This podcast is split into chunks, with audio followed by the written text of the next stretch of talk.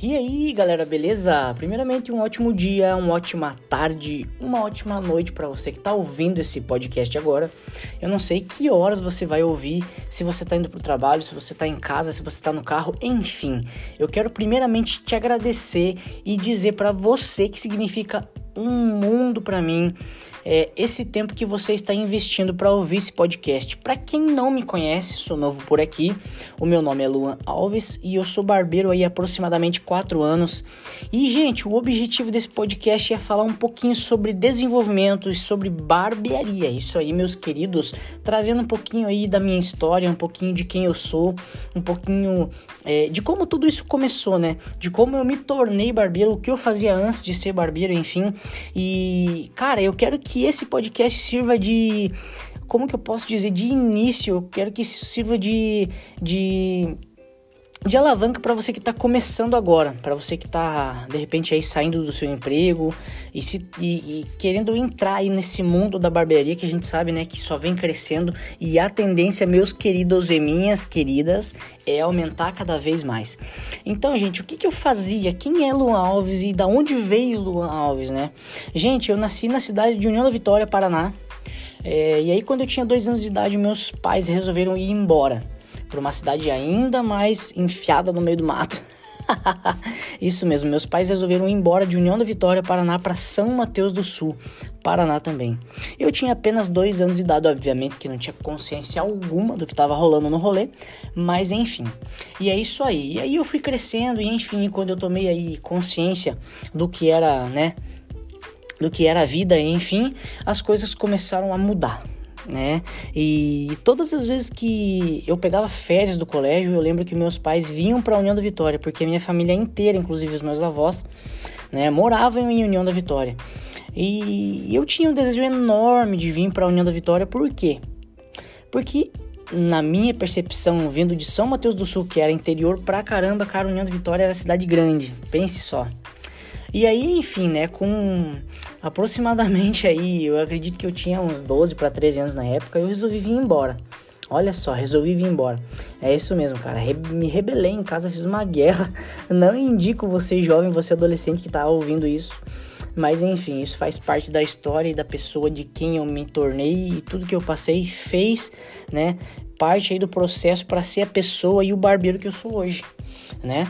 Então, a gente sabe que na vida nem tudo é como a gente quer, mas enfim, eu com 12 para 13 anos aí eu me revoltei e queria ir embora morar com a minha irmã, que já morava em União da Vitória, né? E foi isso que aconteceu. Eu vim embora e vim morar com a minha irmã em União da Vitória. E, gente, eu fiquei três dias apenas desempregado morando em União da Vitória. E aí eu comecei a trabalhar com o quê? Eu acho que é a porta de, de, de início aí para todo mundo, né? Para os jovens aprendizes aí. Eu comecei a trabalhar como ponta de caixa, é isso mesmo, empacotando as compras ali no mercado, ajudando os clientes a levar as compras até em casa, enfim. E cara, ganhava bastante gorjeta, porque naquela época eu já gostava de conversar, né? Gostava de, de conversar, fazer amizade com as pessoas conhecer as pessoas e conhecer a realidade das pessoas. Olha só como que são as coisas, né? Eu acredito que tudo na nossa vida acontece por um propósito, por um objetivo maior, enfim. Né? Às vezes a gente não enxerga esse processo, né? Às vezes a gente enxerga apenas uma, uma, um terço aí do que realmente é no contexto geral. E, enfim. E aí, né, beleza. Primeiro dia, cidade grande, né? União da Vitória, Paraná né? Para quem não sabe, essa cidade faz divisa aí com Porto União e de um lado da cidade é Paraná e do outro lado da cidade é Santa Catarina. É isso mesmo, a cidade é dividida pelo trilho de um trem, gente. Então é possível você estar nas duas cidades aí ao mesmo tempo. você deve estar se perguntando, mas como isso, né? Enfim, gente, sem mais delongas, vamos direto ao ponto e direto ao objetivo. Comecei a trabalhar de ponta de caixa, gente. No primeiro dia, me perdi na cidade. Você acredita? Não conhecia nada em União da Vitória, né? Vim com dois anos de idade.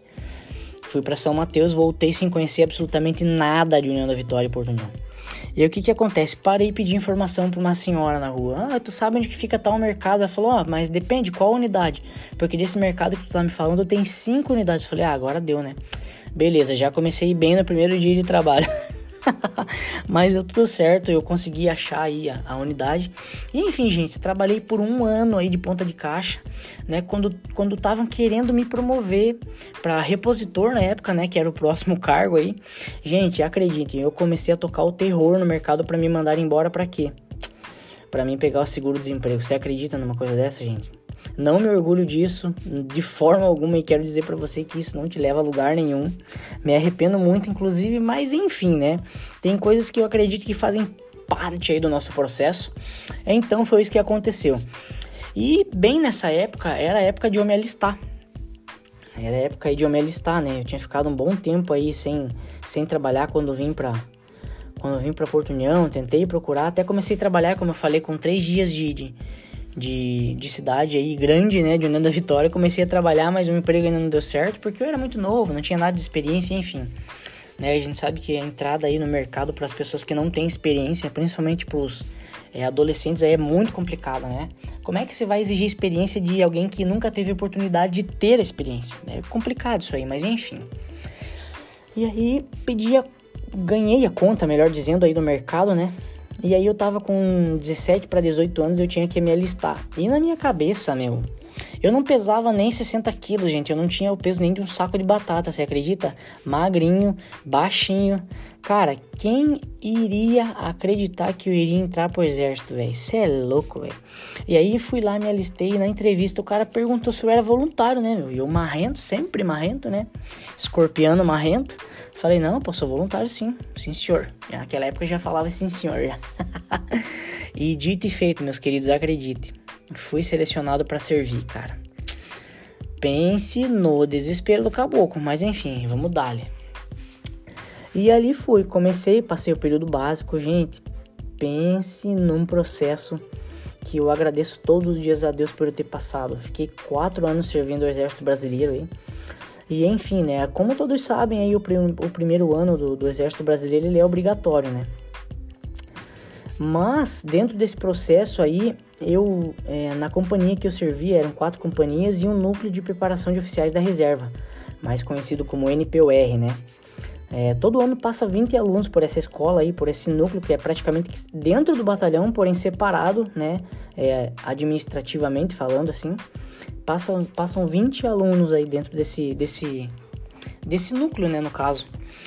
E vocês acreditam que da companhia de 122 soldados eu fui eu fui indicado pelo capitão da minha companhia para para ser instrutor, né, juntamente com a equipe do NPR. Eu, eu lembro até hoje, era, era uma sexta-feira, cara. Para quem sabe, no exército a, a sexta-feira é apenas até meio-dia, pelo menos naquela época é, era, né? Era meio-dia, todo mundo em forma, a gente pronto para ir embora para curtir o final de semana. Cara, o Capitão Félix na época me chamou. 879! E eu bradei meu nome e saí fora de forma. A hora que eu me apresentei para ele, ele falou: Soldado Lan, é o seguinte, temos uma vaga no NPOR para fazer parte da equipe de instrução e a gente quer saber se você é voluntário. Né? A gente conversou aí com a equipe de, de instrução e, e, a gente tem visto teu desempenho aí. É, você é um cara sempre muito proativo, não precisa mandar você fazer as coisas, você tem iniciativa, você vai lá e faz. E não tô, não tô falando isso para me gavar, mas enfim, isso é um dom que Deus me deu, é, é uma coisa que, que eu já tenho em mim, é a proatividade, é de não esperar as pessoas me falarem o que tem que fazer. Se eu chego e observo o local que precisa de algo, eu, enfim, vou lá, tomo a iniciativa e faço. Não precisa ninguém me mandar, sabe? Sempre tive isso comigo, desde muito pequeno, desde muito novo, né? Desde adolescente, enfim. E carreguei isso pra, comigo, né? Pra vida inteira e ainda carrego e espero ter isso por muito tempo, né? Comigo. É, enfim, e ali aceitei aquela vaga e, e pense, cara, eu chegar em casa e contar isso, velho. Como assim, velho? Você é seco, você é magrinho pra caramba, pequeno, tísico, você não aguenta nada. Como é que você vai ser fazer parte da equipe de instrução, velho? Você é louco. E cara, foi justamente isso que me fez me destacar, sabe? Essa proatividade de você fazer além do que você está sendo pago, digamos assim, para fazer. Você ser extra obrigacional, você fazer muito além daquilo que você é pago para fazer. E ali foi, meus queridos, de 122 soldados, eu fui indicado pelo capitão da minha companhia na época para ser instrutor. E ali eu fiquei por quatro anos, gente. Passei muita coisa, passei muito frio, Passei fome pra caramba, mas foi muito divertido, foi um processo muito bacana, onde passaram quatro turmas aí, né? E eu pude aprender muita coisa, foram aproximadamente aí 18 para 20 acampamentos aí. E para quem conhece Porto União e União da Vitória, sabe que faz um frio lascado. Você de madrugada no meio do mato aí, dormindo molhado, né? Agonizando molhado, melhor dizendo.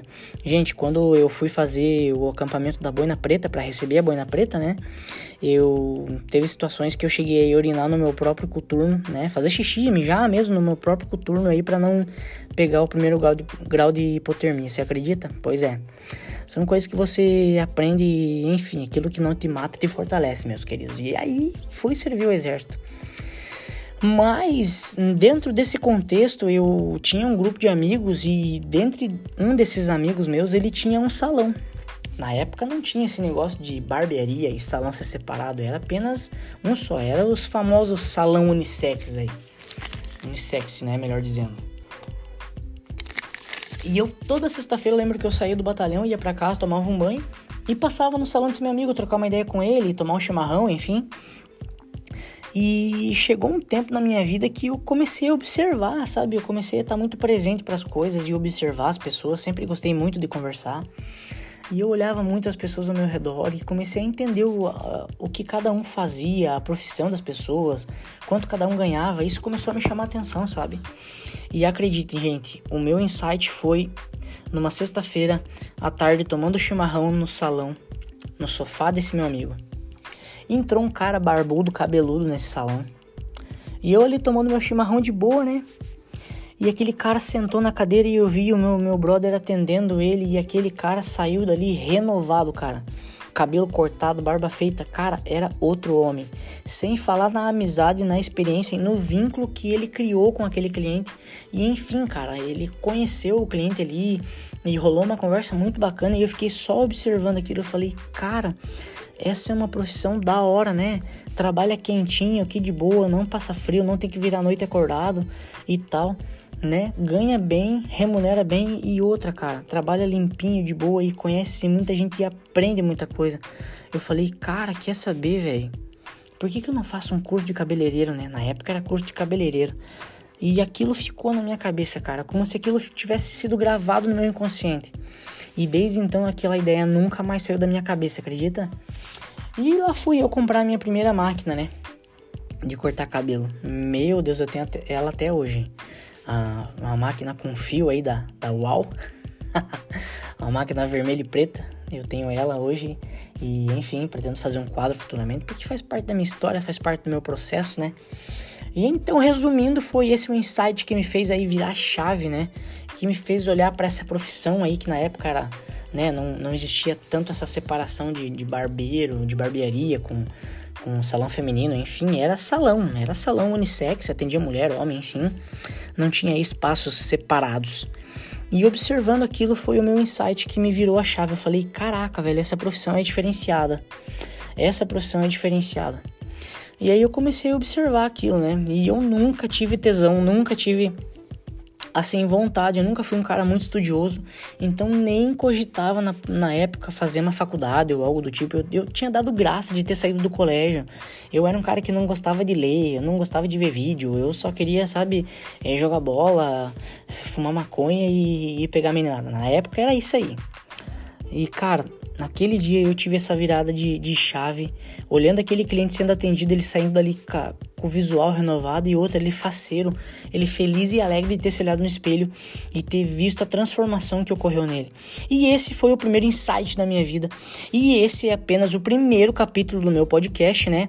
É... Café com meu barbeiro. É isso aí, estamos aqui para trocar uma ideia e eu tô aqui para contar um pouquinho da minha história de como tudo isso começou. E esse foi apenas o primeiro episódio de muitos que virão. Então, desde já eu agradeço o seu tempo e fica aí o meu abraço para você, meu querido, você, minha querida, enfim, você que está ouvindo esse podcast agora. Vamos pra cima! Um abraço, um beijo no teu coração, que Deus te abençoe e até a próxima.